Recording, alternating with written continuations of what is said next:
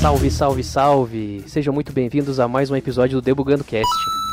Essa noite aqui nós vamos falar sobre freelance, desenvolvimento de games e até canal no YouTube, transição de carreira, velho, sei lá, várias coisas aí, Vina. Tá animado? Porra, boa noite, galera. Bom dia, boa tarde, não sei que horas estão vindo a gente aí. Eu tô muito animado, cara, porque eu acredito que seja um dos profissionais que a gente tá trazendo aí que tenha mais diversificações de especialidades, né, velho? Até agora, de todo mundo que a gente entrevistou, acho que a pessoa que ataca mais frentes, digamos assim, né, nessa, nessa parte de tecnologia aí. Então, estou muito ansioso para conversar, para conhecer, né? Acredito que a galera que está ouvindo a gente também, né? E hoje estamos aqui com a Carol Tequita, mais conhecido como Bulas Tequita. Se apresente aí, seja muito bem-vinda. Olá, boa noite. muito obrigada pelo convite. É um prazer estar aqui conversando sobre essa loucura que é a minha vida. Como você disse, atacando várias coisas ao mesmo tempo. Mas é isso aí. Show de bola. Vamos começar essa bagaça aí então. Vamos debugar ela então, bora.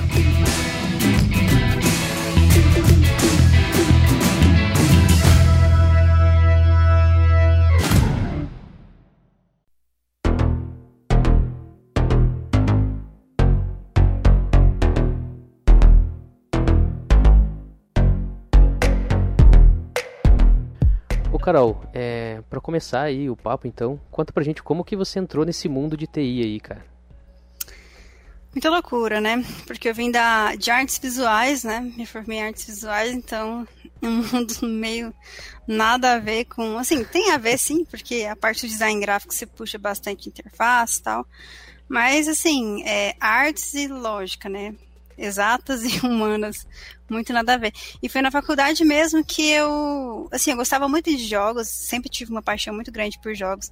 Tenho tatuagem de, de videogame, porque videogame é uma coisa que sempre me marcou muito. E eu falava assim, caramba, eu quero, queria poder fazer meus próprios jogos, sabe?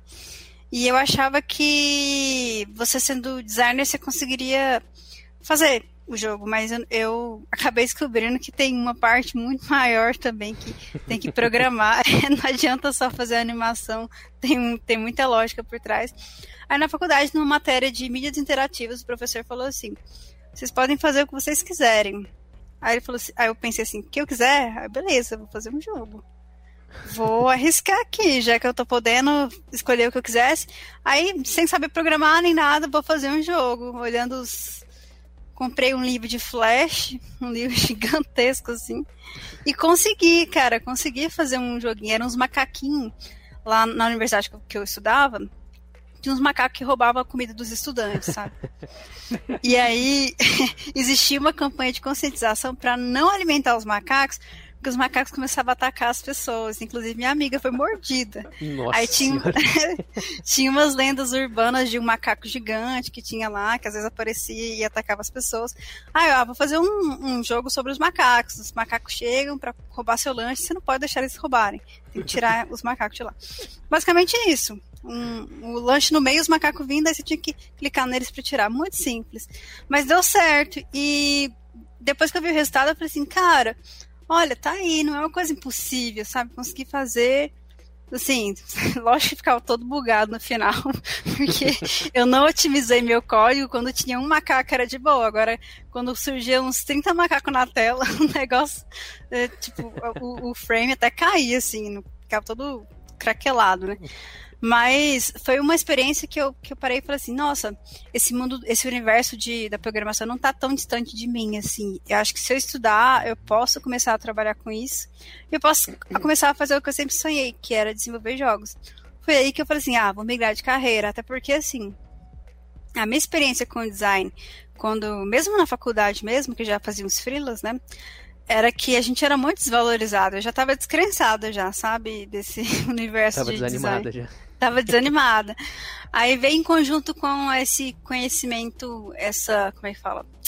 Essa descoberta desse novo mundo da programação. Eu falei assim, ah, acho que vou investir nisso, acho que pode ser uma boa carreira para mim, eu vou mexer com o que eu gosto e tal. É uma profissão que tem é, tinha muitas perspectivas de futuro, eu falei, ah, vou migrar para programação. Eu comecei, comprei uns livros, estudei, foi muito autodidata no começo, porque não, não tinha tinha, a internet você não tinha YouTube nessa época, tô falando de 10 anos atrás, né? Não tinha pois é, conteúdo, é, é, tanto conteúdo disponível. Eu comprava os livros e ia estudar em casa. E não tinha nem comunidade para você trocar ideia, né? Comunidade era os eventos presencialmente, praticamente. E foi essa longa, longa jornada aí. E hoje estamos aqui, mais de 10 anos atuando como desenvolvedora. Porra, mas achei foda que você já, tipo, tava fazendo lá esse curso aí que não, tipo, não tem muito a ver com programação, né? Mas foi lá e meteu a cara e já aprendeu, fez um joguinho lá em Flash mesmo e o bagulho rodou, cara. Pois é. É, fez pois um é. Egg com a amiga do macaco, não? easter egg do jogo lá. É. Não. Imagina. Podia ter feito, né? Muito bom. E, e, engraçado que perguntam pra mim assim: ah, o que, que você faz pra poder encarar os desafios? Acho que eu tenho um parafusamento, porque na hora que eu vejo eu já fiz, sabe?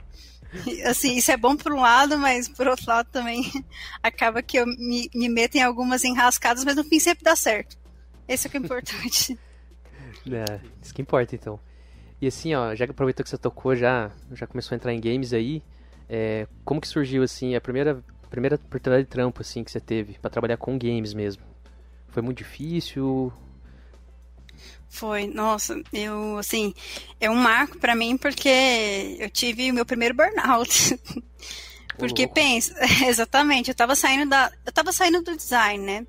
E aí entrei num, num numa agência que a gente estava trabalhando com com modelagem e tal, e lá nessa agência eu conheci uma pessoa que acabou me indicando para um estudo, um estúdio lá de Miami, que estava desenvolvendo jogos para Facebook. Sabe Colheita Feliz? Essas coisas. Ah, nossa, Na época tava né?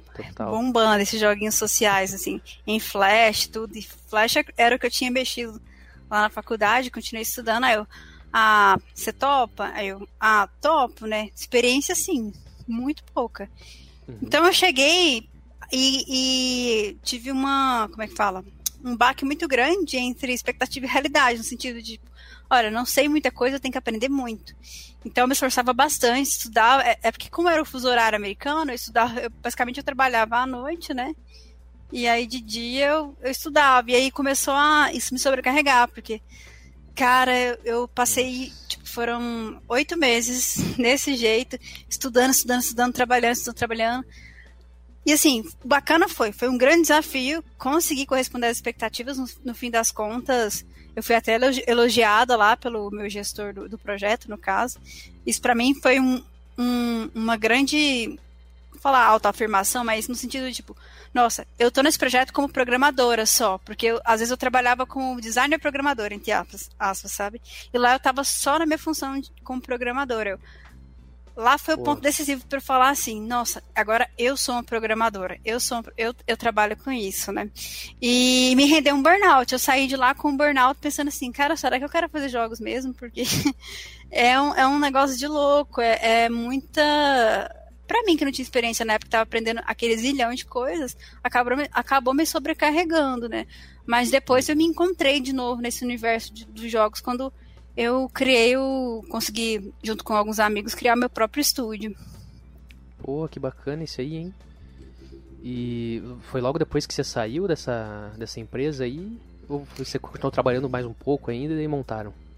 É, aí, aí foi um, uma longa, um longo trajeto, porque eu saí de lá, desenganei com jogos, aí um dia eu falei assim, ah, quer saber, eu vou fazer um jogo meu, porque se, se eu tava me sentindo frustrada fazendo um projeto dos outros, quem sabe se eu fazer uma ideia minha e puder fazer uma coisa que eu realmente acredito, vai ser legal.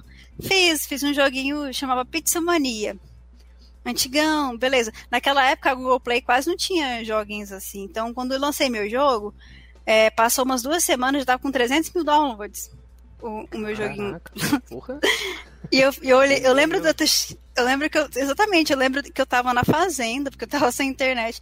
Na hora que eu voltei e vi os acessos, eu falei assim: caramba, eu acho que eu podia estar ganhando dinheiro com isso, porque nem monetizar eu monetizei, sabe? Aí eu, Você nossa. Fez ali mesmo. exatamente. E quando eu fui tentar monetizar. Mesmo, foi, foi tipo assim, nossa, acho que esse negócio dá certo. Só que eu não consegui monetizar. E aí foi uma, fruta, uma frustração. Na hora que eu tentei monetizar, não deu certo. Só que aí passou um tempinho, né? E aí, acho que um tempinho que eu falo aí deve ser uns em tempo de um ano, um ano e meio. Eu encontrei essas pessoas através do Facebook, né? Fiz um post lá, nossa, eu queria tanto montar um estúdio. Encontrei as pessoas certas, apareceram assim, e a gente montou. Éramos quatro amigos e a gente ficou aí durante uns sete anos com a Fanbytes, né? Fazendo vários jogos. Puta, que tesão, hein? Ué, dessa aí eu não, eu não, não sabia, velho. E assim, é, voltado para jogos ainda, antes da gente começar a entrar bem nessa parte aí do teu estúdio. É, cara, uma dúvida que eu tenho é que linguagem que é usada para vocês desenvolverem? Tem alguma plataforma? Como é, como é, que funciona essa parte de desenvolvimento de games mesmo? É, eu comecei fazendo na época que o Flash era bom, era como é que fala, existia, né? Porque eu gostava bastante de Flash, gente. Eu realmente sinto muito saudade de Flash. Mas naquela época eu fazia em ActionScript 3, né? Que era a linguagem da Adobe. Mas aí depois que o Flash foi findado, né? Aí comecei a ver outras outras possibilidades. No caso, a gente trabalhava com a Unity, trabalha até hoje com a Unity. E ela utiliza a linguagem C Sharp. Então, para desenvolvimento de jogos, a gente costuma traba trabalhar com as game engines que a gente fala, que são tipo IDEs que tem tudo que você precisa para o desenvolvimento daquele jogo. Então você tem lá tudo que você precisa para fazer a animação, para poder colocar o áudio ali. Tem algumas coisas já pré-prontas de controle, de player, de, por exemplo, é, é, internacionalização de, de, de texto, sabe? Interface. A Unity depois evoluiu tanto que ela tem a própria o próprio interface builder dela lá com os componentes de interface e tal. Então, assim, é bem completinho. E durante todo esse tempo, depois de trabalhar com Flash, eu sempre trabalhei com a Unity, que trabalha com C Sharp. Mas a gente tem aí também a Unreal, que trabalha com C++. Tem a Godot também, que é uma engine que tem a linguagem própria dela. Então, tem várias possibilidades aí no mercado. Entendi, pô, não, não, não, fazia ideia, assim, na minha cabeça é um troço, tipo, super complexo, assim, cheio de, de etapas, é muito difícil de fazer. Deve ser mesmo, deve dar um trabalhão danado, né, mas tem a galera aí. E, assim, é, tem muita oportunidade nesse mercado aí, tipo, desenvolvimento de games. Tem muita, tem muita vaga pra galera ou, ou não aparece muita coisa, não?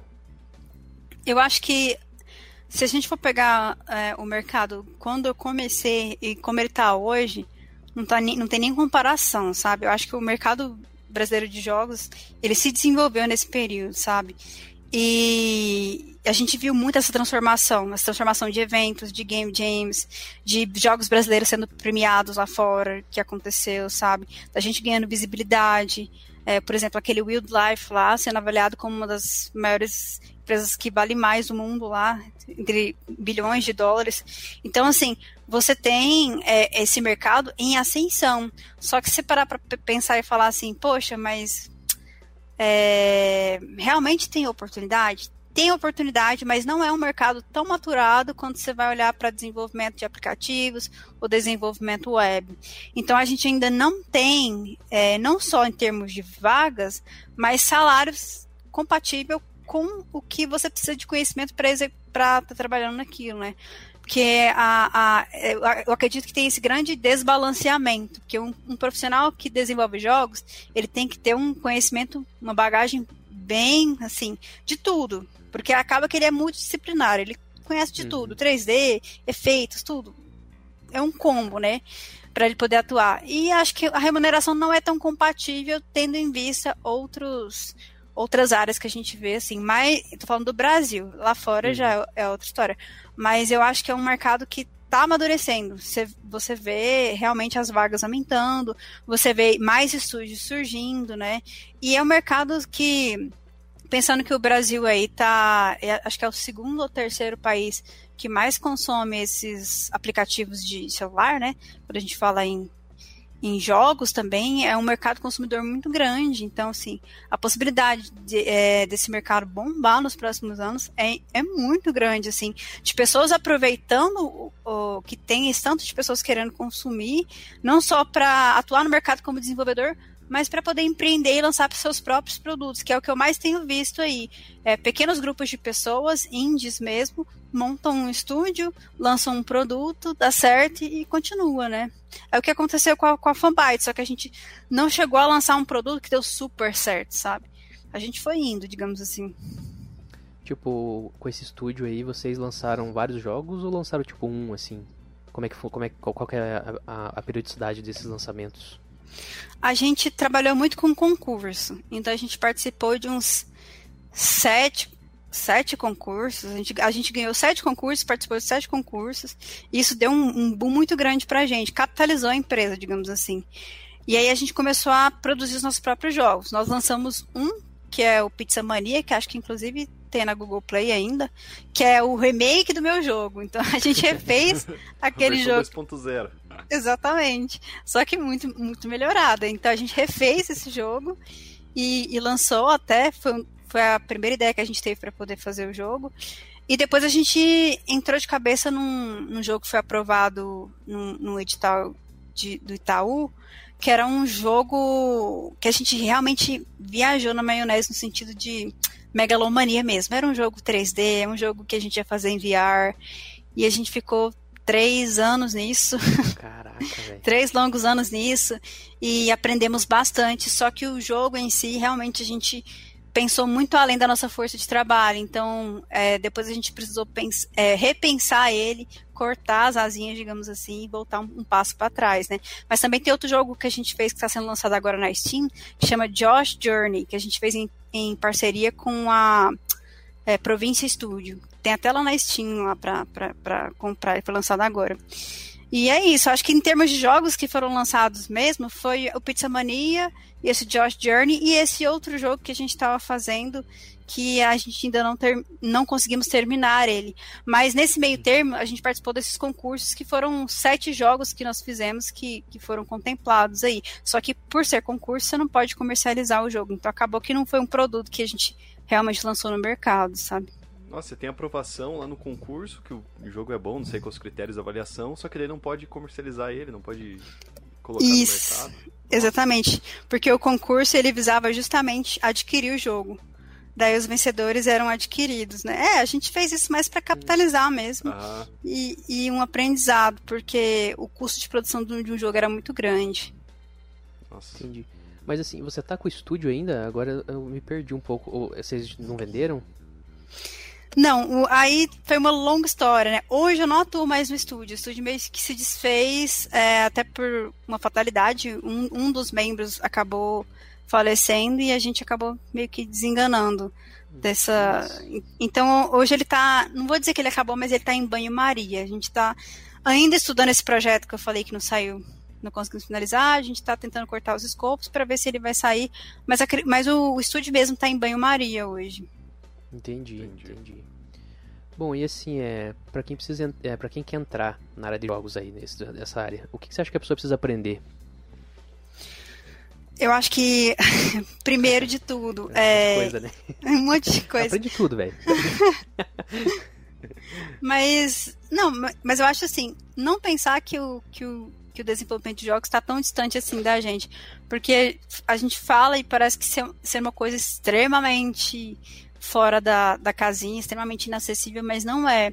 Ainda mais hoje que você tem essas engines, tem muito material para estudar, então é algo, é um mercado super tranquilo de, de ingressar, sabe? Mas eu acho que um profissional que vai trabalhar nesse mercado de jogos, ele tem que ter muito uma visão macro do desenvolvimento.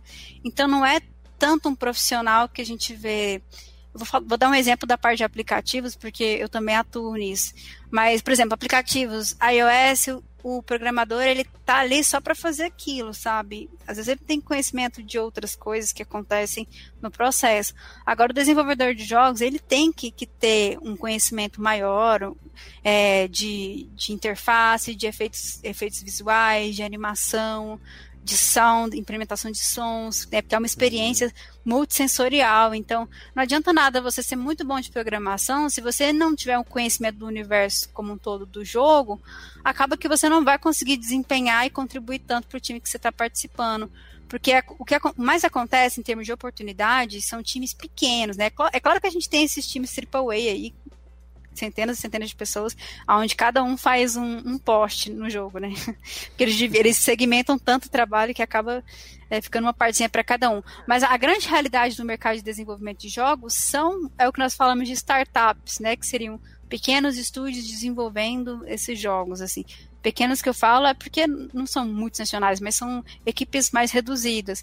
E aí, nesse caso, o desenvolvedor de jogos, ele tem que ter uma visão macro do produto que ele está fazendo, sabe? E principalmente entender que jogo vai muito além de, da, da tecnologia em si. Porque se você pensar em jogos, jogos existiram desde a época dos tabuleiros, então a, a ideia do jogo em si, ela é muito anterior à tecnologia. Uhum. Então ter essa base, entender como os jogos funcionam, ter essa bagagem para o desenvolvedor de jogos faz toda a diferença assim em termos de mercado, sabe?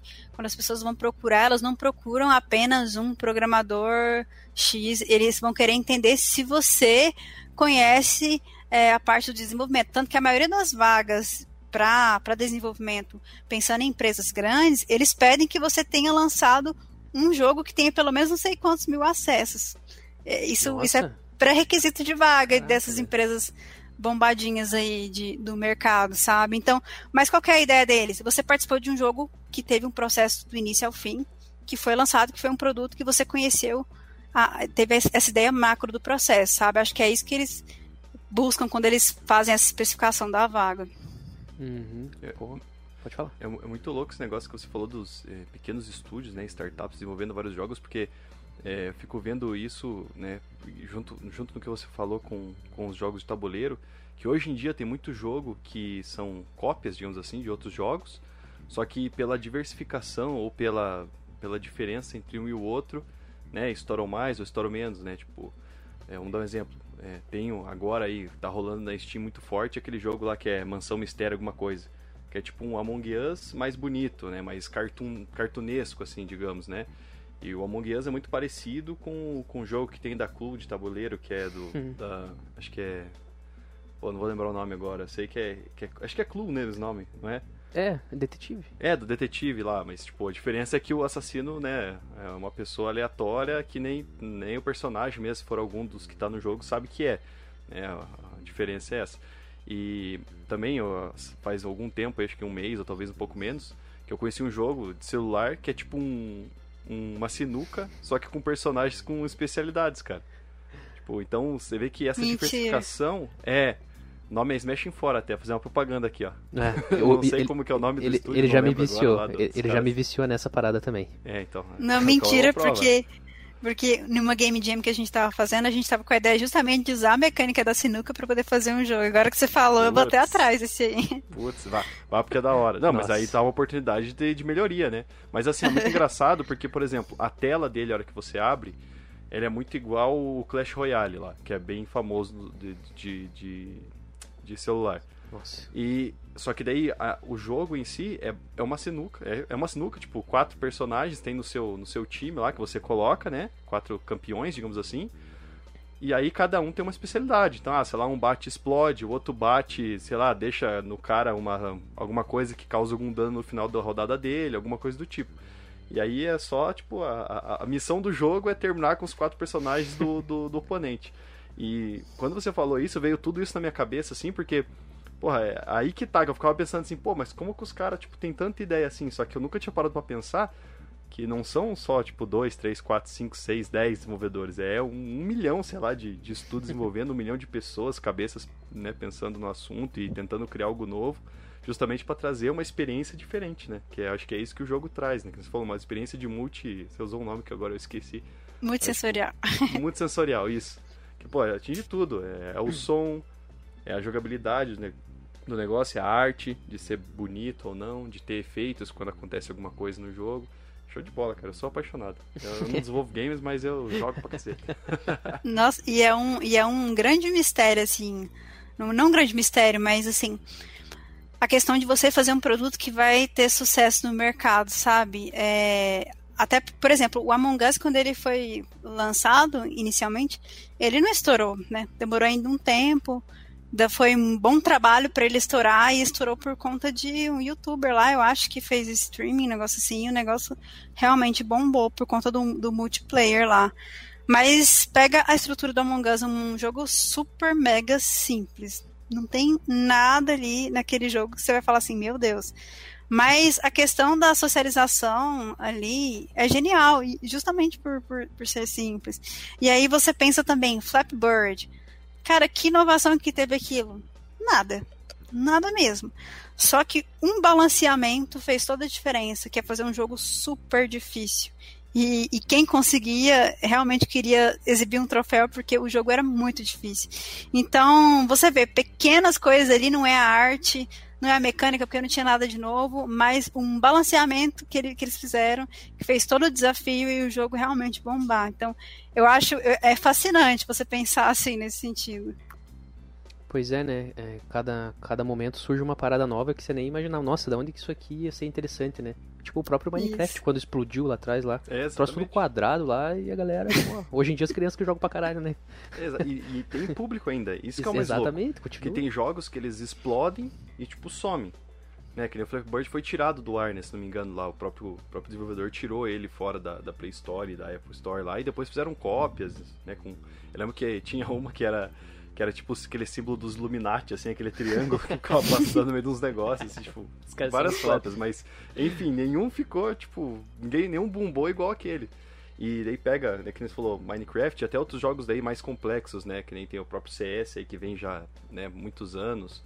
O WoW, que é um jogo uhum. daí já, do, é, MMORPG, né, então é uma história contínua, né, não, não tem parança. Mas vamos pôr a mecânica do CS, né, que é uma mecânica só. O que muda é o mapa. Né, o LoL tem os campeões novos, se eu não estou enganado, eu não, não, jogo LoL, mas pelo que eu sei, assim, pô, muda campeão, muda a, a, a o método do jogo para cada temporada ali, isso influencia em tudo, no campeonato, para os jogadores, influencia em várias cores, em várias coisas. Só que o próprio CS, pô, tá há muitos anos aí, cara. Foi acho que lançado em, sei lá, 92, 93, algo assim, e a mecânica é a mesma. É os terroristas contra os contra-terroristas, plantar a C4 lá, muda alguma coisa no mapa para dar uma uma dinâmica melhor ali, de, seja de domínio de mapa ou etc. Mas o jogo é o mesmo. E tá aí até hoje e, e, e pelo que tudo indica aí vai ficar muito tempo. Né? É muito louco isso, cara. Sim. E uma coisa interessante de pensar também, que você falou, hoje também o jogo está aí há muito tempo. E foi essa, essa, experiência que a gente teve com o Pizza também. Porque a gente fez o, o Pizza um jogo que era para ser tipo. É, vamos supor, Candy Crush. E aí você jogava, você evoluía a sua pizzaria, comprava coisas e ia, né? É meio que sem fim.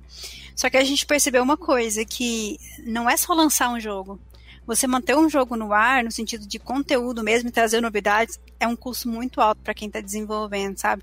E às vezes quem, tá quem é inexperiente no mercado não tem essa visão de que um jogo não termina quando ele lança, na verdade começa, porque ele é outro trabalho para você manter aquele público engajado e ali consumindo, pensando em, em jogos que são freemium, né? que tem aquela mecânica de uhum. você ter que voltar lá para ver anúncio e tal. Então tem todo esse trabalho de conteúdo que tem que ser feito também de engajamento. É trabalho. Pois é, aproveitando que você falou que o, você, lança, você lança o jogo, mas o trabalho só começou ali, na verdade, né? Exatamente. É, quais são as etapas aí que tem para o desenvolvimento de um jogo? Bom, basicamente você vai ter a ideação desse jogo, onde você vai fazer o, o, documento de design do jogo, né? Estabelecendo ali basicamente as regras do jogo, os inimigos, o, quais são os seus cenários, o, o, digamos assim, o escopo do jogo mesmo. Depois você vai entrar num, num, numa etapa de level design, que é fazer o design daqueles levels, né? Para poder fazer um fluxo que o jogador consiga jogar e evoluir sem que isso seja que isso seja desafiador, mas que isso não seja um impeditivo para ele prosseguir. Aí pensar no design desses levels para ter uma evolução e isso engajar o jogador e isso fizer sentido na jornada do, do, do jogador naquele jogo. E aí de, depois a gente tem também, ou depois, eu falo depois, mas pode ser em paralelo, a gente está desenvolvendo ali a parte é, não só dos assets gráficos, animações, etc., mas também a programação do jogo em si, né? Você está desenvolvendo o jogo de fato. E o interessante do desenvolvimento de um jogo é porque eu, eu, ele é muito. A gente for pensar em desenvolvimento ágil, ele é muito ágil, porque o, o, jogo ele se constrói com feedback do usuário. Então acontece muito de você estar tá montando uma mecânica aqui, você já está testando ali, já está colhendo um feedback para você já ir polindo aquilo ali, porque você polir lá na frente é um, um pode ser um, um, prejuízo gigantesco. Então, no, no, jogo, durante o desenvolvimento, você está sempre testando, sempre validando ideias, vendo se está fazendo sentido, é, é, até chegar num produto que ele pode ser, digamos assim, polido, né? E aí você chega num produto que ele pode ser polido, aí entra a parte de polimento do jogo mesmo. Ah, vamos colocar ele para ser testado por um grupo de testers. Aí você coloca, faz o teste AB e tal, colhe os resultados, vê o que poderia ser melhorado. E aí que eu acho que, que é o, o gancho de um jogo de sucesso e um jogo que não vai ter sucesso. É você realmente entender os pontos de, de melhoria que podem ser decisivos, né? De repente, um ajuste no balanceamento aqui, de tornar aquilo um pouquinho mais difícil, um pouquinho mais fácil, pode fazer toda a diferença é, para que o jogador realmente consiga é, ter um, uma jogabilidade fluida, né? Então, então acho que é muito isso. O jogo ele é construído com feedback o tempo inteiro, o tempo inteiro. E não acaba quando termina. Depois que você lança, né? Você está sempre olhando é, é, vendo possíveis melhorias, questão de bugs também. A gente costuma fazer testes em jogos, mas é muito difícil você é, testar 100% um jogo com, com teste automatizado, né? Então, pensa, né? Tem N cenários que você pois tem que é. testar, então é muito difícil. Então acaba tendo justamente essa questão de correção de bugs em produção que a gente vê até com, em jogos super famosos, que dirá Cyberpunk, né? Que lançou um negócio todo bugado. todo zoado. todo zoado, né? O jogo mais bugado desse Brasil é Combat Arms. É verdade. Eu acho que esse é um. É, não, pode ser que ele seja o mais bugado sem resolução, né? É, o Cyberpunk, até onde eu sei, já, já, já resolvia. É, o Combat Arms ficou lá pra sempre, é, o bug. Ela tá lá até hoje. Se agachar o bug faz parte do jogo. É, e é exatamente isso que você falou, porque é, quando a gente competia na mesma equipe, é, em 2011, 12 por aí, e aí, assim, o, o, brasileiro, ele jogava, ele usava o bug a favor dele. Porque não arrumava o mesmo. Então, porra, então, sei lá, você sabia que em X lugar você não podia botar a cara lá, porque provavelmente ia ter alguém bugado lá que ia te matar. E aí foi muito engraçado que desde foi em 2013 ou 2014 que teve um, um, um amistoso com um time europeu lá, né? E aí foi, foram dois jogos, né? No primeiro eles jogaram nossa, a nossa versão do jogo, né? E o servidor daqui, então a galera brasileira jogou com um ping bem, bem baixo e eles jogaram com ping alto, né? E aí, beleza. E os caras perderam, mas assim, nitidamente por conta de N-Bugs, né? Aí foram jogar a versão estrangeira lá, modificaram o ping, IP, as coisas aradas lá, IP na verdade, né? Pra poder usar a uhum. máquina lá como se estivesse nos Estados Unidos. Na Europa, desculpa. E aí se fuderam. Era um cacete, cara. Até assistir esse jogo, né? Sem, sem os bugs não dá pra não, jogar. Sem os né? bugs dá pra jogar. E aí engraçado, porque lá o jogo, assim, rodando liso, era, dava pra ver que mesmo com a lag do ping ali, do, né, da diferença do servidor, o jogo rodava mais perfeito, ele andava melhor. Né, do que o que a gente tinha aqui na época, né? E, pô, é como falou, acho que é o jogo mais bugado do Brasil, ou mais bugado sem resolução, né? Level Up Games, né, cara? Level é isso Games aí. aí. Dá uma, dá uma força pros caras lá, que a galera que tá jogando lá tá perdendo investimento por causa disso. e aproveitando esse, esse gancho, assim, uma coisa que eu queria perguntar, porque eu falei, eu jogo já faz muito tempo, né? Tanto assim, para me descontrair quanto competitivamente falando, né? Nunca ganhei porra nenhuma, mas estamos aí, né? É, e eu vejo que tem, assim, pelo menos a comunidade de FPS, que é o que, é o que eu mais jogo, assim, até hoje, é, tem um preconceito muito grande, assim, com, com, mulher, com menina que tá jogando ou que tá começando a fazer stream, alguma coisa do tipo. É, tempos atrás teve uma, uma conhecida nossa, postou um vídeo jogando Valorant, e aí, cara, tipo, foi tanta pentelhação, assim, por causa dela ser garota, né? Ela tava jogando, acho que de Cypher, se não me engano. E foi tanta petelhação que, tipo, ela gravou um pedaço da live lá, fez um corte da live, jogou no Instagram dela, tipo, chorando assim, da galera pentelhando a parada. Nossa, entendeu? Cara. E aí é, é, engraçado, assim, eu, eu falar isso porque, tipo, a hora que a gente marcou de conversar contigo, eu fiquei pensando, pô, será que tem isso também na parte de desenvolvimento de jogos? Porque a gente conversou já com, com outras pessoas, né, outras mulheres também que atuam na parte de desenvolvimento de software em si, e, né, em nenhum momento, é, nenhuma ressaltou, a gente até também não levantou porque não, na, não sente que tem isso muito no mercado. Mas na parte de jogos, de quem está jogando, né, que eu digo assim, que está jogando, eu vejo muito isso. Tanto da parte das garotas, é claro, quanto, sei lá, de você tá jogando num servidor com alguém e você vê alguém babaca fazendo algum comentário idiota sobre isso. E aí a minha dúvida é essa, tipo, pra você, assim, quando você entrou nessa parte de desenvolvimento de games, assim, tinha isso também? Tem? Não sei se, se você sentiu ou se. Não, foda-se. A galera é competência mesmo e foda-se. É, é porque assim, quando a gente fala. Acho que é justamente a formação do mercado que é, ela, é, ela, digamos assim. Quando a gente fala no mercado brasileiro, tem muitos estúdios pequenos. Essa foi a realidade que eu me inseri, né? E é claro, muita pouca representatividade. Na maioria dos, das game jams que eu participei, eu era a única mulher programadora que estava no, no rolê. É, mas assim, eu nunca senti preconceito. Mas é, eu acho que é também muito devido à organização que se dá nesse mercado. Né? Você, você, tem pequenos estúdios que, querendo ou não, você é empreendedor ali, você é dono da, daquele, daquele espaço, sabe? E é muito diferente de eu estar empregada dentro de uma empresa, né, que aí tem toda uma hierarquia, é, que a gente sabe, já tem altos casos aí de, de, de, machismo nessas empresas que são maiores de jogos. Isso acontece, sabe? Mas eu não vivenciei isso justamente pela minha trajetória. Eu não passei por uma super mega empresa de jogos.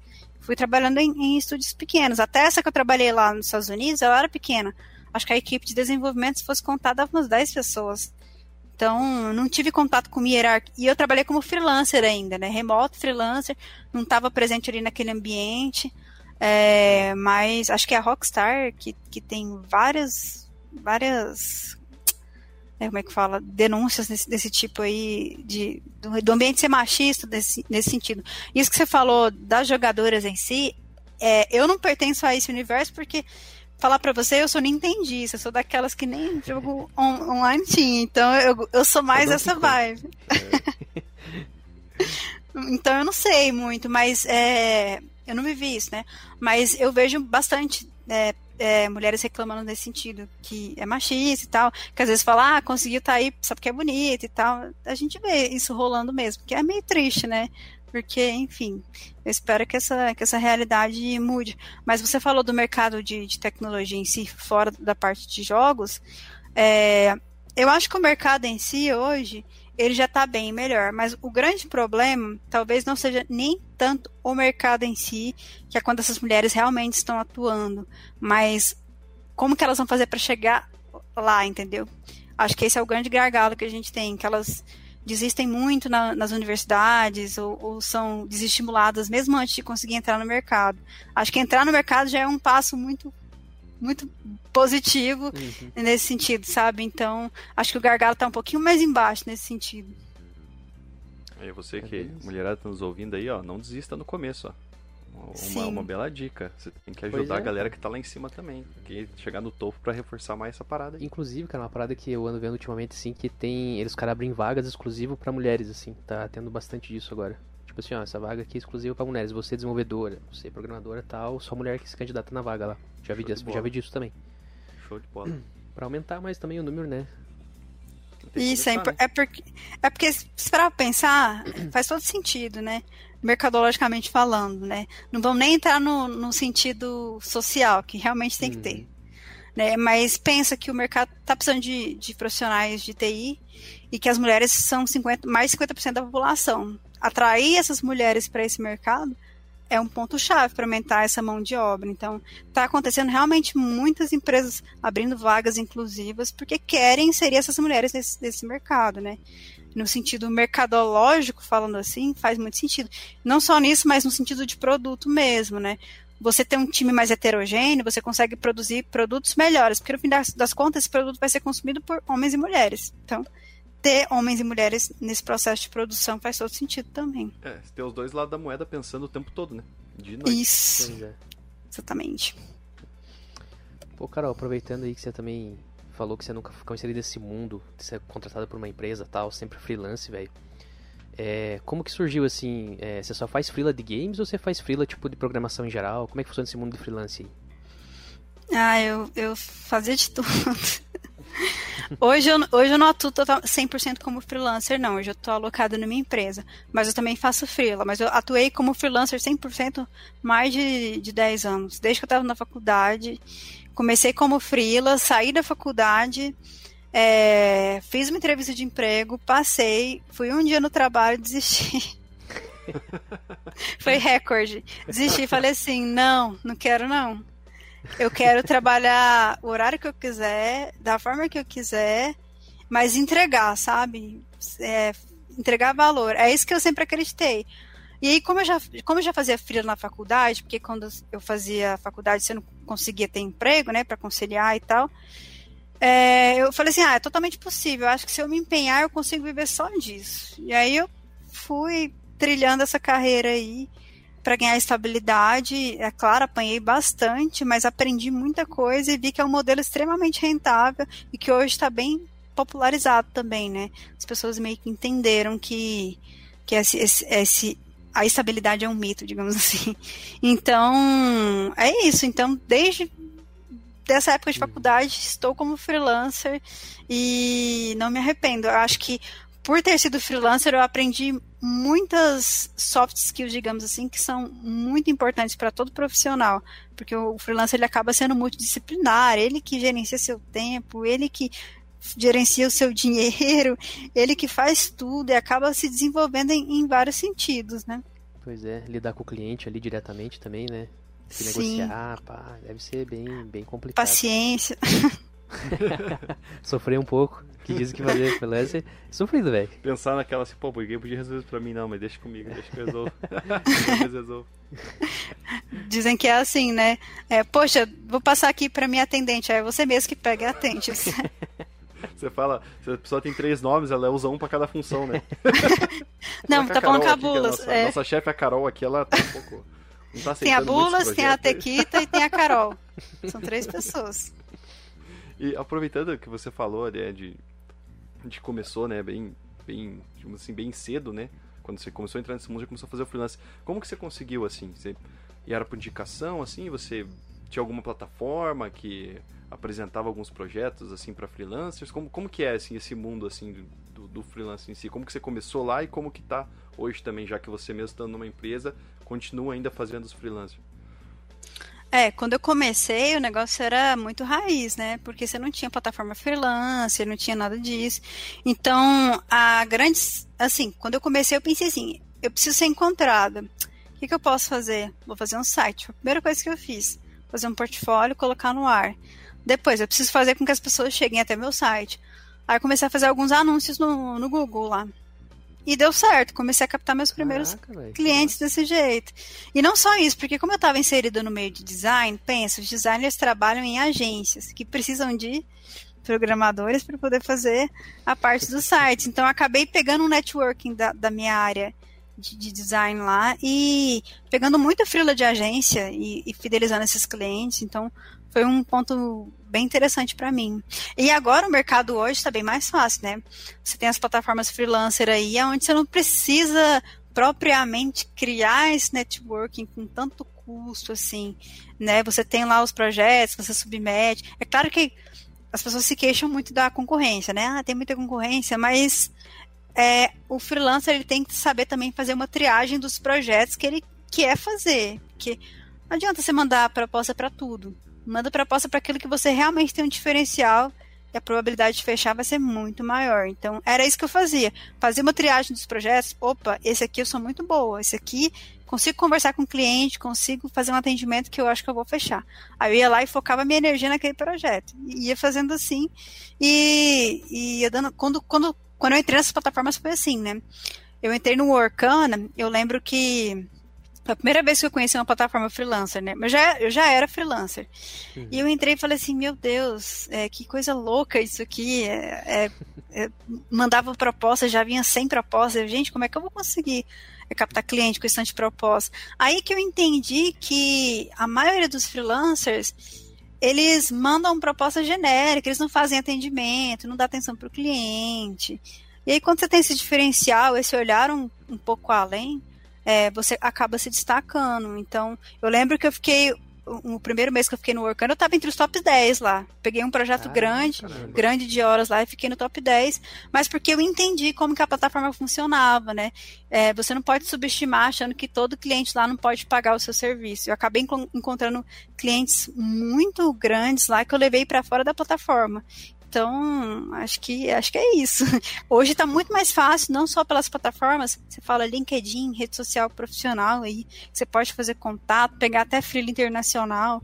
Então hoje está bem mais fácil. Entendi. Pô, que doideira, hein? Muito massa isso aí, ficar top 10 ali da plataforma ali. A única que eu conhecia era a Orkana. Não sei se tem outras aí, deve ter várias outras, né?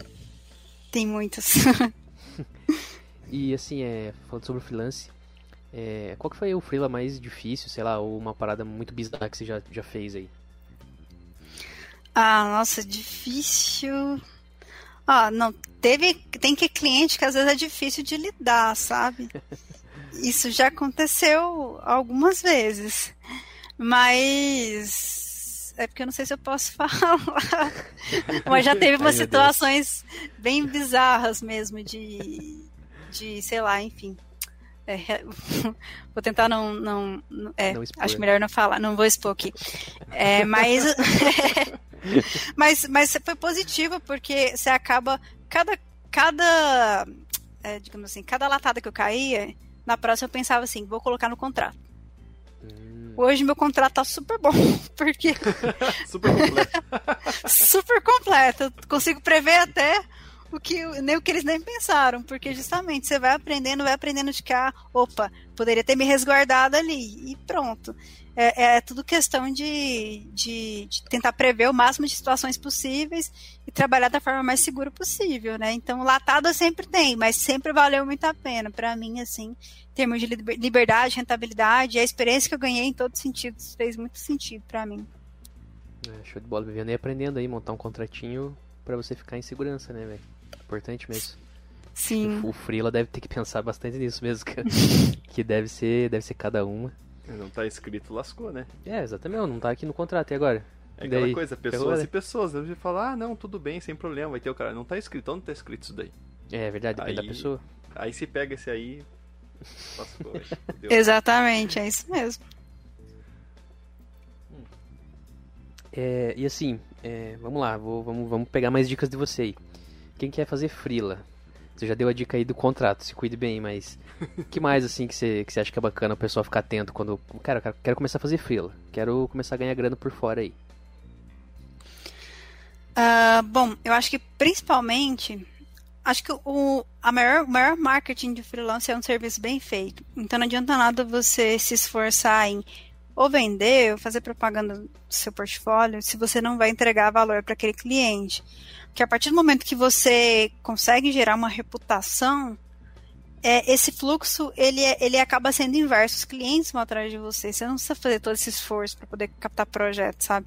Acaba ficando um fluxo bem recorrente. Então a dica que eu dou é cuide, cuide do seu, do seu trabalho. Essa é a base. Seu trabalho tem que ser bem feito. Seu trabalho tem que atingir as expectativas do seu cliente e essa é a base para você poder é, ganhar novos clientes isso aí é o principal. Não adianta você se esforçar em fazer networking, é, pagar anúncio, ficar em N plataformas freelancer, se no fim da, das contas o que você entrega não é o que contrataram ou a expectativa não corresponde à realidade. Então, acho que o, o, a base mesmo é ser bom tecnicamente. E aí depois pensar na experiência do cliente, entregar sempre a melhor experiência do cliente. E depois você vai ver que esse networking, ele se constrói naturalmente, à medida que você vai pegando os projetos, um vai indicando o outro, porque é, o que mais você vai ver nesse mercado são clientes frustrados com freelancers que sumiram do mapa ou fizeram um trabalho ruim. Então, ele já tem a memória ruim ali se você conseguir trazer algo que surpreenda ele, ele vai te amar e vai te indicar para todo mundo. É o, é, o que, é o que acontecia comigo, sabe? Pegava cliente que já estava ali calejado, meu Deus, mas eu não consigo alguém responsável. Você chega lá, você entrega, você faz atendimento, aí ele, nossa, vou te indicar. E é, é isso que acontecia, basicamente. Resolvia a dor dessa galera aí, né? E aí com pois é. isso, é. né, voltava tudo, todo o mérito para você através dessas pessoas, né? Isso é uma parada muito da hora. Exatamente. E, exa assim, é, eu, eu sei que você lançou um curso aí faz pouco tempo. É, quando esse episódio sair, não vai fazer tanto tempo, já que vai fazer um pouquinho mais de tempo que saiu, né? Mas é, conta pra gente um pouco desse curso aí, o que que, que, que, ele, que, que ele tem, qual que é o objetivo dele aí. Ah, mas é, é, bom, depois de, de sofrer nesses 10 anos como freelancer, e, e assim, o que eu mais via, eu comecei a montar o canal para poder falar sobre freelancer, porque eu, eu via meus amigos sofrendo demais com CLT. Eu falava, não, gente, não é possível isso. Vamos abrir a cabeça, tem outras formas de trabalhar. Porque eu queria um pouco desmistificar esse medo que as pessoas tinham. Ensinar o que eu tinha aprendido com vivência mesmo, desses anos todos trabalhando. Então eu comecei a compartilhar, foi assim que surgiu a Tequita Dev. Depois que eu comecei a falar sobre tecnologia, mas no princípio era mais freelancer mesmo E eu sempre tive esse desejo de montar um, um, um, método completo, porque às vezes eu dou uma dica ali, outra ali, e fica pingado, né? Não, não, tem aquele conhecimento completo. Eu falei, assim, cara, vou fazer um, um, método que vai ensinar do zero tudo que, uhum. que eu uhum. aprendi com a vivência para aquela pessoa realmente ser direcionada. Porque, assim, tecnicamente, ela sabe o que ela tem que fazer. Se é um programador, sabe programar. Mas você não sabe várias coisas que você precisa para ser um freelancer. Você não, não aprendeu a, a, lidar com atendimento ao cliente, você não, você não sabe o que é uma experiência do cliente, você não entende qual é a importância de um portfólio, você não entende nada de contrato, porque nunca te ensinaram isso na faculdade, que não faz o menor sentido. Então, tem muitos conhecimentos que, para ser freelancer, são muito complementares da, da área, digamos assim. Você nunca vai aprender isso no seu universo de programação ou de design. Então, eu pensei em montar todo esse conhecimento de tudo que a pessoa precisa para poder atuar no seu nicho como freelancer e realmente ter, ter uma carreira efetiva, sabe? Não colocar os pés pelas mãos. Então, é essa é a ideia do curso. Então, o curso ele vai servir para todas as áreas, se você é um programador, um designer, ou se você é um redator, fotógrafo, mas vai ensinar a base mesmo que você precisa para poder atuar como freelancer e ter rentabilidade e estabilidade, que é o principal que as pessoas buscam, né? Que maravilha. É, depois é, as vagas tipo vão, vão ficar abertas aí para sempre ou tem, tem inscrições limitadas? Não, as vagas elas são ilimitadas, mas ele tem condição especial de lançamento, tá com uns bônus bem legais lá, de ferramentas, algumas dicas de procrastinação. Então, quem quiser conhecer, é trabalhofreelancer.com é, e lá tem todas as informações. E aproveitar, né, que está lançando e que está com essas condições legais, está com preço acessível e tal, e com certeza acho que me empenhei bastante em fazer esse conteúdo. Acho que a ideia é ajudar bastante as pessoas. Que massa. A gente vai botar esse link na descrição aí pra galera é, se inscrever aí, que tiver interesse, né? cara. Dá uma olhada que, lá. Que nem como a, a, a Bulas até aqui nos falou aqui, que não é somente para pessoal de programação, né? Exato. Ensina em geral, que você quer fazer freelancer na sua área, que você precisa saber né? Toda essa experiência que ela teve durante esses 10 anos, aí que ela falou levando latada em alguns projetos, acertando tá passando lá no curso. Então, pô, você que tem interesse de trabalhar por si só, de, de poder comandar ali a sua vida profissional sozinho, seria uma ótima opção, né? Muito massa. Muito massa mesmo. Sim, com certeza. Pode aproveitando você falou do seu canal do, do YouTube aí, fala um pouquinho pra gente lá. Eu vi que você, agora nesse, nesse último ano, 2020 aí, e até agora, o começo do ano também, você falou bastante sobre o home office lá. É, antes de, eu fazer essa pergunta, né, dessa dúvida que eu tive quando eu fui lá dar uma olhada no seu canal, é, eu fiquei pensando assim, pô, mas será que essa ideia veio, né, com as coisas junto, assim, de, pô, falar do freelancer e do home office, ou você deu uma ênfase para essa parte de, de home office, até porque também não é todo mundo que tem uma condição de ter um escritório para tipo, né, sair da casa fazer o frio dela no escritório, né? uhum. né? Isso é uma realidade, que para pouquíssimas pessoas.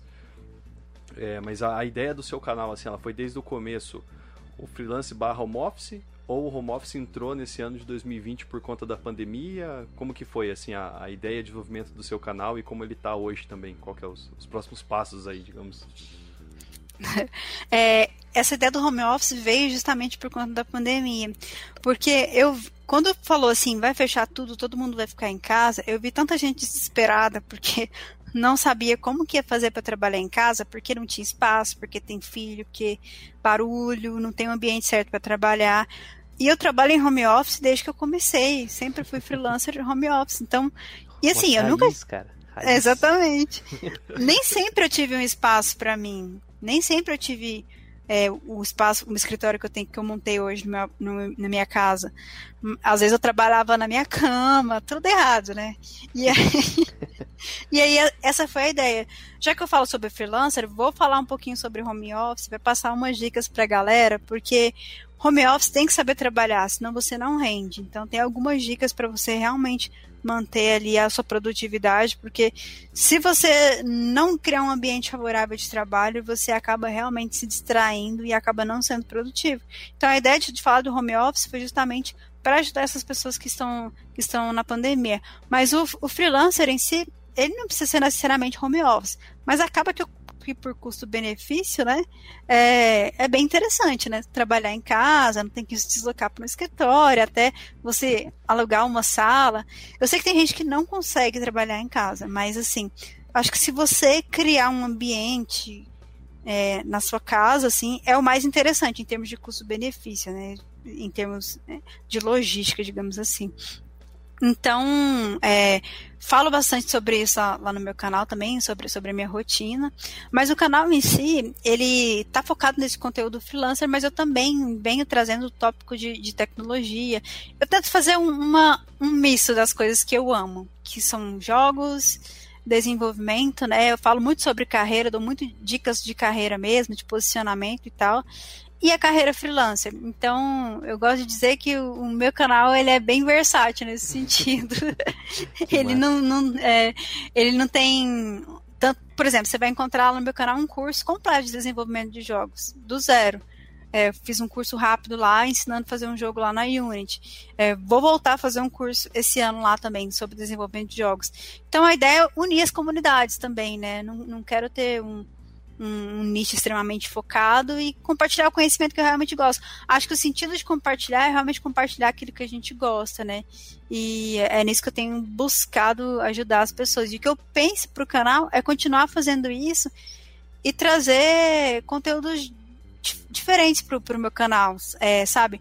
Por exemplo, eu tô com a ideia de desenvolver um jogo junto com a comunidade lá, fazendo passo a passo, e a gente construindo isso junto, para poder trazer conhecimento de uma forma que às vezes nunca isso nunca veio pro YouTube dessa forma, sabe? E, e essa é a ideia, agregar valor o máximo que eu puder, da forma que eu, que eu puder, falando sobre as coisas que eu amo, que, acho, que é o que eu acho que dá certo, sobre as coisas que eu realmente tenho conhecimento. Então acho que o futuro do Atequita deve estar tá, tá muito nisso. Bom, o link do canal também vai estar na descrição pra galera acessar, se inscrever, conhecer, lá dar vários likes nos vídeos. É isso aí. E manda lá, hashtag vim pelo debugando. Sim, assina o sininho. É.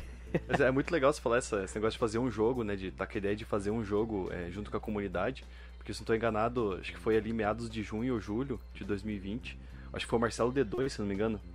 Que fez uma foi. música na Twitch, não sei se chegou a ver isso. Ele, ele fez uma música com as pessoas que estavam assistindo ele. Então, que tipo, massa. ele foi escrevendo a música e as pessoas iam dando ideias ali de pensamentos ou palavras mesmo que podiam encaixar ali na rima da música, etc. E ele foi fazendo, ele ficou não sei quantas horas assim na live, fez a música lá e beat, tudo tipo com a galera participando ao vivo ali. Foi muito louco. Nossa, que legal.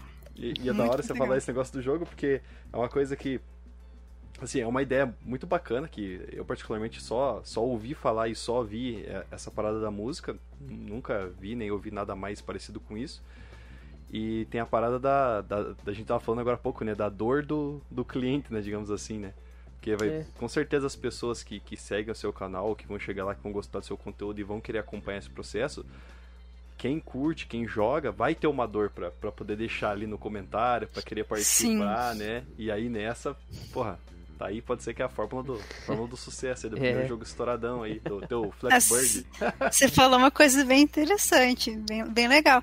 E tipo assim, é, é uma oportunidade das pessoas participarem de um processo mesmo que ela não participe ativamente, ver como que funciona. Às vezes tem essa curiosidade, cara, que legal, olha o que eles fizeram aqui, olha como é que eles implementaram isso daqui. Às vezes até não é programador, mas joga e contribui de outra forma, né? A claro. ideia é essa. Eu espero que eu consiga tirar esse projeto do papel. É essa é a ideia. Oh, que massa. Vou querer acompanhar se, se sair aí. Eu vi que acho que esse tempo atrás você estava fazendo seleção de ideias, né? A galera mandou lá pra você um monte de ideia lá e você, pô. Isso. Um monte de ideia massa aqui, vamos ver o que nós vamos fazer aí, galera. é, já, já tô com, com algumas engatinhadas aqui para fazer um, uma enquete para ver o que, que a gente pode começar a fazer, né? Show. Show de bola. Vina, chegou o grande momento, velho, no nosso quadro. A gente tem um quadro aqui agora no Debugando, que é um quadro de perguntas rápidas. Exato. E você só precisa responder rapidinho, assim, não tem que ficar pensando. É, a gente pergunta, você responde, o Vina pergunta, você responde, é rapidão, tá? Não precisa ficar com medo que é tranquilo. É Sou assim. muito ruim isso. vou puxar aqui, vou puxar aqui, tá? Vai lá, manda bala. Vamos lá, primeira pergunta. É uma empresa de cloud. AWS? É uma linguagem de programação. Swift. Um jogo. Zelda.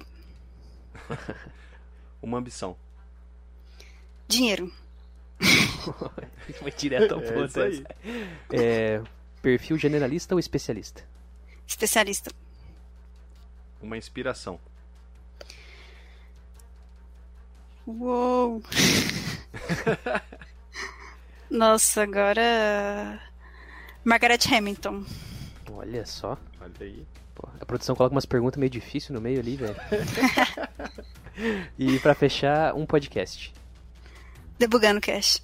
Olha aí. Essa é a única da, da, do, do pergunta e resposta. Tem resposta certa, hein? Se não der, você tá cancela o episódio, né? Não, Se não der, ah, não pode tirar. Editor, tira essa parte aí, não precisa não. Sacanagem. Ai, ai. Mas é, Show. antes da gente fazer a hora do jabá aqui, digamos Uhum. assim, né? Tanto, tanto o sul aí quanto, quanto nossa, quando tem às vezes. a gente tem uma pergunta final que a gente tá implementando até contigo aqui. Era uma coisa que a gente fazia geralmente no meio do bate-papo, assim. E nos episódios pra cá realmente se tornou uma, se tornou uma pergunta porque é uma coisa relativamente engraçada ou até às vezes meio constrangedora e é engraçado de ouvir. É, qual que é a coisa mais bizarra que já aconteceu contigo nessa, nessa vida de TI afora, barra freelancer, barra desenvolvedor de games? Coisa mais, tipo, mais louca, assim, mais. Pode ser qualquer coisa, assim, que você sabe que foi, pô, isso aqui foi fora da casinha mesmo. Isso aqui, pô, não- acho que não tem outro que passou por isso. Nossa. Caramba. Eu acho que. Vou contar um episódio. Eu acho que foi o dia que a gente ficou. A gente tava participando de uma Game Jam. A gente ficou uns dois dias trabalhando viradaço mesmo pra poder entregar. Aí meu amigo foi e chutou meu estabilizador. Nossa, E foi tudo embora, cara. Que eu não tinha salvado nada. Nossa, o cara tava loucão de sono ali. Foi, tava pilhado no energético, chutou lá, desligou tudo. E eu só pensei assim, nossa, agora acabou. Que foda. É, agora eu tô achando o bico demais com isso aí, porque tem, tem episódio parecido que eu que eu passamos já quando a gente era criancinha, cara. É verdade. É muito, muito igual isso, assim. Aí tá- Você deve conhecer o- Nossa, o, cara. famoso Tony Hawk 3 do PlayStation 1 lá. Não sei, se Sei. chegou a jogar, mas só- Já só joguei. É, e, e aí a gente era criança, tipo, criancinha mesmo, devia ter uns 10 anos, Pia. Acho que sim, Sei velho. lá.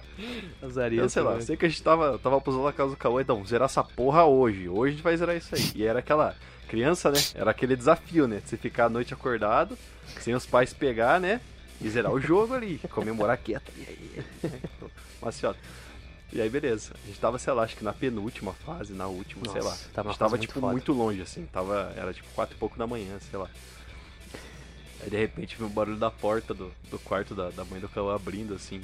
Nossa, pião, deitar. Aí desligou a TV e ele pegou e meteu o dedo no botão do videogame assim, tum! Daí beleza, né? Aquele silêncio, assim, abriu a porta, assim, tudo escuro, fechou e vazou, né? Ô, você salvou o bagulho dele? Não, não salvei. Ah, velho. Nossa. Acontece, acontece. A hora que você falou esse negócio do jogo, na hora veio isso tá na minha cabeça. Eu falei, cara, só que falta acontecer alguma coisa, os caras perderam o trampo. Ah, o cara chutou o estabilizador, comecei a rachar já. Na hora, acho que comecei a rachar pela tua história e por lembrar dessa também. A pressão Ai. ali, né? Na hora da pressão, velho. Nossa senhora, mas deu certo no fim das contas. Viraram Ah, mais dois dias e já era. É, mas dois dias viradão ele já resolveu o problema. Pô, que massa. Que massa mesmo, cara. Episódio incrível. Só tenho a agradecer a participação aí, Carol. Vamos começar a chamar de Blusa Tequita. É, já, já conversamos bastante aí. É, sério, obrigado mesmo pela participação aí. É, parabenizar você, né, pela tua trajetória aí, muito massa. Vamos, vamos torcer aí pro curso bombar aí de, de freelance, que a galera faça aí, consiga se dar bem também. E assim, palavras finais aí, Vina? É deixar a Bulas da Tequita nos dizer aí Então vai. o, o seu. Faça, fala o que você quiser agora, né? Suas palavras finais, se quiser divulgar mais alguma coisa aí, né? Que, ou também divulgar novamente o, o teu site lá com o curso de freelancer, fica à vontade aí, o espaço é seu. Beleza. Não, primeiramente, muito obrigada pelo convite. Estar dando esse espaço para falar um pouquinho mais sobre mim. Achei muito da hora o bate-papo que a gente teve. Estamos aí, podem chamar mais vezes. Chamar a galera para conhecer meu trabalho lá no Instagram, lá no YouTube. Também o meu curso lá do trabalho freelancer.com. E é isso, pessoal. Espero que vocês tenham gostado. E muito obrigada pelo espaço. Só tenho a agradecer mesmo. Foi bem legal estar aqui com vocês. Show de bola. Pra gente também foi, Pô. Foi uma experiência sensacional. Fazia tempo que a gente queria trazer alguém da parte de games, ali que entendesse cara. muito do assunto, para poder também tirar essas dúvidas, tanto nós quanto a galera que, que tá ouvindo aí, que eu acredito que para quem joga ou para quem não joga é, é uma coisa que você ouve e fala, pô, desenvolver games, pô, que legal, mas aí, sei lá, e aí? Né, tipo, então foi muito show de bola, a gente ficou muito feliz quando você aceitou o convite também. E é isso aí, pessoal. Sigam o, o Debugando Cast lá no, no YouTube, no Instagram, né? Temos o LinkedIn lá também para quem quiser, quem não, não tiver nenhuma dessas três redes sociais, Facebook, Instagram, né? É, ou Twitter, segue a gente lá no, no LinkedIn. Sigam lá a Bulas Tequita, a Tequita Dev, lá no YouTube, né? Tem o Instagram dela também, vai estar tudo na descrição aqui do vídeo. E mais uma debugada pra conta aí, né, Cauã? Oh, mais uma. Vamos que vamos, né, galera? Então, cara, obrigado por todo mundo que ouviu até o final aí. E beijo grande no coração de todos. Até o próximo episódio. Tchau!